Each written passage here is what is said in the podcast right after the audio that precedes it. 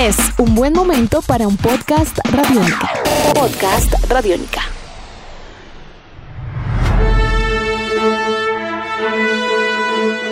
Amigos de Radiónica, sean bienvenidos a una nueva entrega de En Descarga Radiónica, el podcast.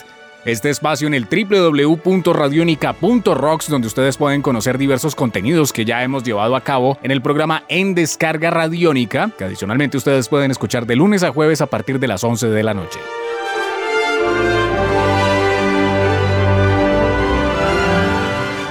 Mi nombre es Iván Zamudio, arroba Iván Zamudio 9, y resulta que hace varias semanas se realizó en la ciudad de Bogotá un evento, una convención de cómics de cultura geek conocida como Expo Anime, donde vino como invitada internacional Annalise Sánchez. Esta actriz mexicana de doblaje, quien con 36 años de edad lleva trabajando desde el año 2003 en este campo del entretenimiento y ha tenido la posibilidad de hacer las voces de personajes como Rainbow Dash en la serie My Little Pony, interpretando también a Hawk en el anime Los Siete Pecados Capitales y asimismo es altamente reconocida por interpretar a Tracer en el videojuego Overwatch de la compañía Blizzard. Gracias a la organización de Expo Anime tuvimos la posibilidad de entrevistarla previamente a este evento y nos contó diversas perspectivas, anécdotas y visiones acerca del el mundo del doblaje y su profesión. En 3, 2, Tracer aquí.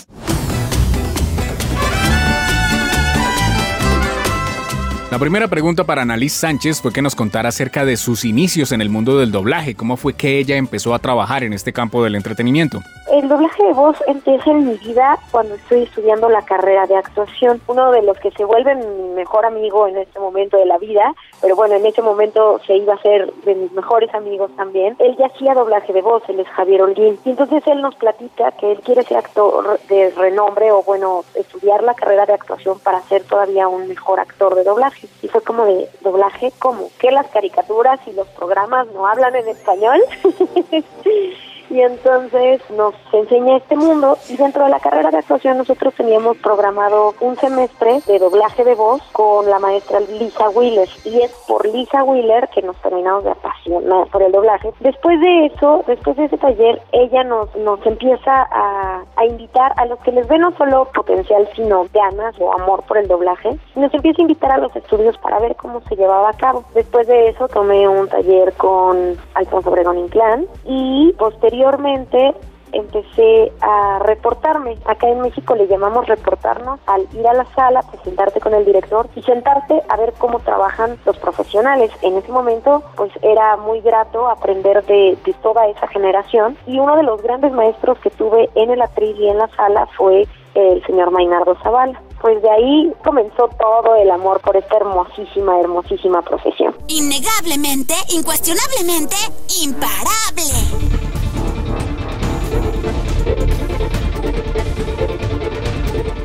En ocasiones previas, en Descarga Radiónica, tuvimos la oportunidad de entrevistar actores de doblaje como Gabriel Chávez o Pepe Toño Macías, preguntándoles, por supuesto, cuál es, desde su perspectiva, el panorama actual del doblaje mexicano. Obviamente, Annalise pertenece a una generación más joven de actores de doblaje y también le preguntamos acerca de cuáles son sus perspectivas, cuál es el estado actual del doblaje en este país. Bueno, yo creo que hay de todo. Ciertamente el doblaje está cambiando y está cambiando a una velocidad muy acelerada. Mucho para bien y mucho a lo mejor no para tan bien. Yéndonos a lo positivo, pues hay muchas más fuentes de trabajo. Eso es algo algo importante porque las plataformas actualmente están generando mucho contenido y mucho contenido que le llega a todo público. Entonces, eso está generando mucho trabajo de doblaje de voz, no solo en México, sino en, en todos los lugares donde donde se hace doblaje, tanto en Latinoamérica como en el mundo. Es muy interesante porque estas plataformas no solo están trayendo cosas en inglés, que cada vez hay más gente hablando inglés y a lo mejor podría preferirlo ver en su, en su idioma original, sino están trayendo cosas de todo el mundo. Entonces, de pronto, si traen un producto chino, un producto coreano, un producto japonés, eh, un producto turco, un producto francés, pues qué mejor que lo puedas escuchar en tu idioma y sentirlo tuyo. Creo que esa es una de las de las grandes cosas que estamos viviendo actualmente en el doblaje y que pues nos benefician a todos los actores. Por otro lado también hay una gran competencia. Hay mucha gente ya haciendo doblaje, hay muchos actores haciendo doblaje. Esto a mí me encanta saber que hay gente compitiendo por un personaje que me va a hacer a mí eventualmente ser mejor. ¿Por qué? Porque vienen mejor preparados, porque vienen con mucha energía y entonces, ¿qué te hacen a ti? Pues renovarte y ser mejor. De lo que te comentaba, que puede irse a todo lo contrario, tú sabes que actualmente alguien que tiene una computadora y un micrófono, que ya es cada vez más fácil tener acceso a todo esto, pues también hace que cualquiera pueda poner un estudio y cualquiera pueda decir que es un estudio profesional de doblaje y hacer doblaje y a lo mejor no cuidar ciertos detalles que sí son súper importantes dentro de la industria. Pues digamos que es alguno de los inconvenientes que actualmente se presentan en el medio y también eso hace que mucha gente que a lo mejor no esté tan preparada esté llegando y esté cumpliendo sin ser lo suficientemente profesional. Pero bueno, básicamente esos son los pros y contras de lo que veo en este momento de la vorágine que es el que todas las plataformas estén generando contenido para que nosotros doblemos. ¡Resistan todos! ¡Podemos hacerlo!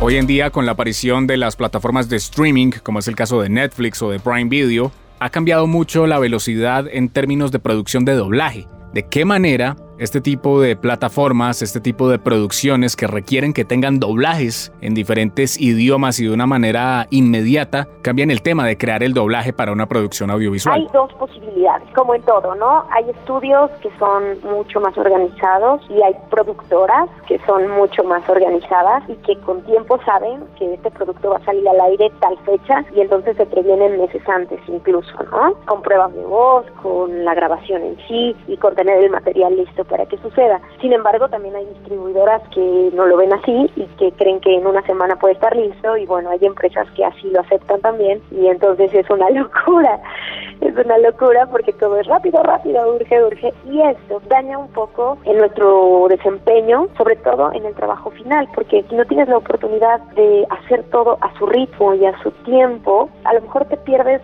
de cositas que podrían quedar mucho mejor.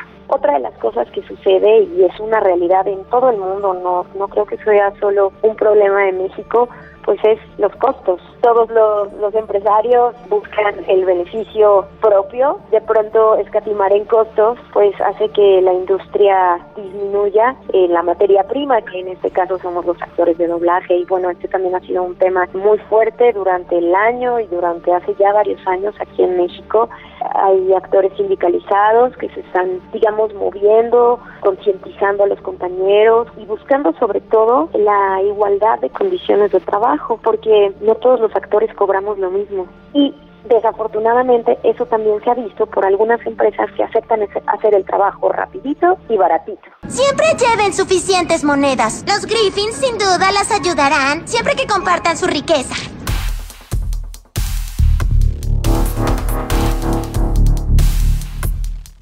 También le preguntamos a Annalise Sánchez sobre qué significa hacer doblaje para videojuegos. ¿Qué requiere hacer doblaje para videojuegos? ¿Y de qué difiere además hacer este tipo de doblajes con respecto al doblaje para televisión, para cine o para animados? Básicamente la diferencia entre la localización de audio, que así se le llama al doblaje de los videojuegos, porque no es propiamente un doblaje. Cuando un gamer está eh, frente a su consola o frente a su pantalla o su monitor, él está viendo la imagen de lo que está sucediendo, ya sea una primera persona o una tercera persona. Ustedes ya ven la imagen. Muchas veces nosotros, cuando, cuando hacemos la localización de audio, lo único que tenemos de referencia es el audio. Muchas de las veces no tenemos imagen, ni siquiera conocemos físicamente a nuestro personaje. Nos dan indicaciones, nos explican cómo son, de qué va, cuál es su psicología, pero la mayoría de las veces conocemos al personaje ya que sale el videojuego. Eso es algo muy interesante, que bueno, a diferencia del doblaje de voz, que ese sí se hace contra imagen, contra la boca del personaje, aquí en el tema de los videojuegos no sucede, a menos de que haya videos o animaciones para la promoción del proyecto. Sabía que era buena en esto.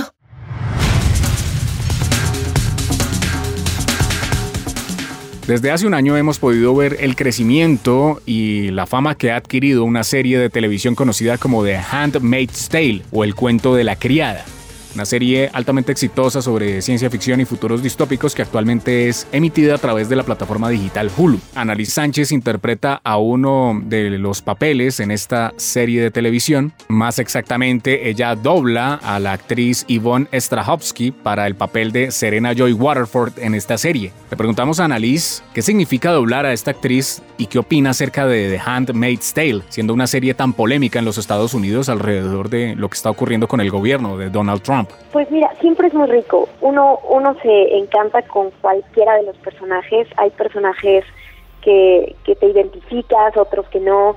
De repente algunos generan polémica. Justo, no debería decirlo, pero bueno, justo hoy grabé algo de la última temporada y el director nos comentó que al parecer va a haber una tercera temporada. Híjole, es un personaje tan tan rico, es una serie tan rica porque no solo toca un tema futurista, que siempre son como posibilidades hacia donde nos podría llevar la actualidad que estamos viviendo y hacia dónde estamos llevando eh, la vida al planeta, sino que te ponen muy en claro que la humanidad va a ser la humanidad siempre. Y una de las cosas que más me gusta de esa serie es que el tema humano, esta necesidad de, supervivencia, de trascendencia, de permanecer a través de, de la genética o de dejar un hijo en el mundo, es muy interesante, es un fenómeno muy humano y lo que más más me gusta es que aunque soy antagónica en esa en esa serie siempre estoy viendo esa parte del personaje donde le duelen las cosas donde ella está convencida de, que eso es lo mejor que puede hacer. Y entonces parecería una crueldad y lo es. Y justo hoy precisamente de eso hablábamos con el director. Es una serie que está no solo muy bien escrita sino que se va a la profundidad de, de las necesidades humanas más básicas. Por momentos parecería que es la villana de la historia, pero también si nos vamos a su historia, tiene sus porqués. Entonces, eso me encanta. Antes las historias eran como muy lineales, la buena era buena siempre y la mala era mala siempre y al final la buena se casaba con el rico o le iba muy bien al final de la historia y ahora las historias nos enseñan algo un poco más real, más cercano a nosotros, donde nos dicen en algunas situaciones tú eres el malo, ¿Por qué? Porque las decisiones que tomaste le afectaron a alguien más. Y a veces eres el superhéroe de alguien más.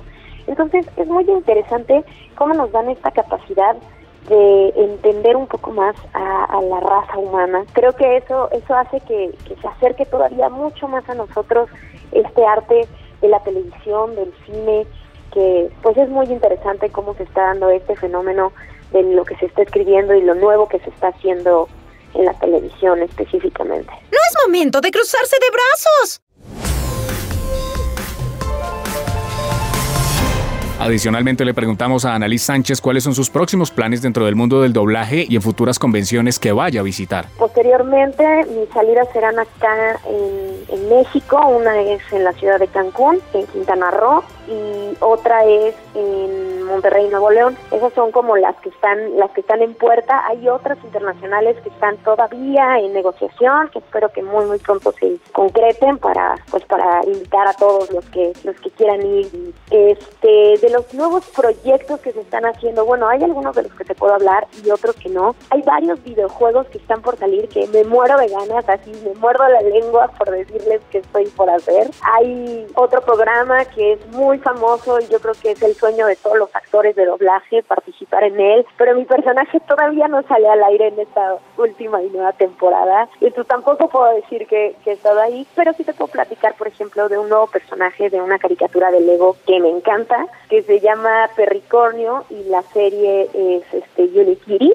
soy la hermana de Unikiri, bueno, el hermanito de Unikiri. Otro de los de los personajes que se han estado doblando es Beyblade. En Beyblade tengo a una de las entrenadoras este ya empezó a salir, entonces ya también lo puedo decir. Bueno, también hay otro que se llama Mysticons, también es caricatura. Mysticons, hay agua arcana. Por otro lado, bueno, seguimos doblando eh, My Little Pony, al parecer la última temporada, no lo sabemos todavía. Y básicamente de los que te puedo platicar en este momento son esos. ¡Buen día, ponis! ¿Quién está listo para un fantástico día de vuelo? Yo lo estoy. No podría estar más emocionada por la presentación. ¿Están emocionados? Yo sí.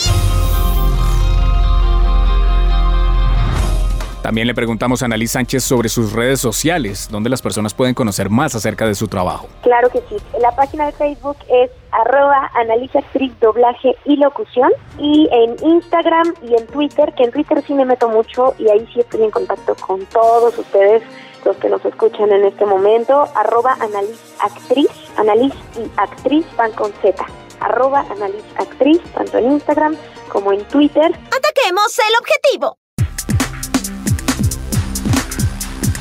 Y finalmente le pedimos a Annalise que interpretara a Tracer del videojuego de Overwatch y que por supuesto le enviara un saludo muy especial a todos los gamers, a todos los videojugadores de Colombia. Cariños, ya llegó la caballería. Me da mucho gusto saludarlos y recuerden que el mundo está en espera de más héroes y ustedes lo hacen posible.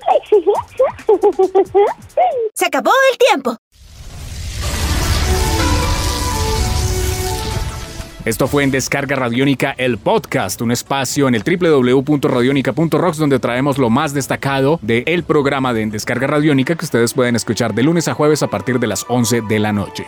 Mi nombre es Iván Zamudio, arroba Iván Zamudio 9 en Twitter y recuerden que es un gran momento para estar conectado con todos estos mundos maravillosos entre cine, televisión, cómics, videojuegos y mucho más.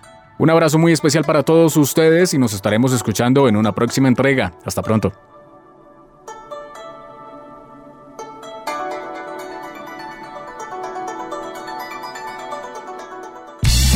Nuestros podcasts están en radionica.rocks, en iTunes, en RTVC Play y en nuestra app Radionica para Android y iPhone. Podcast Radionica.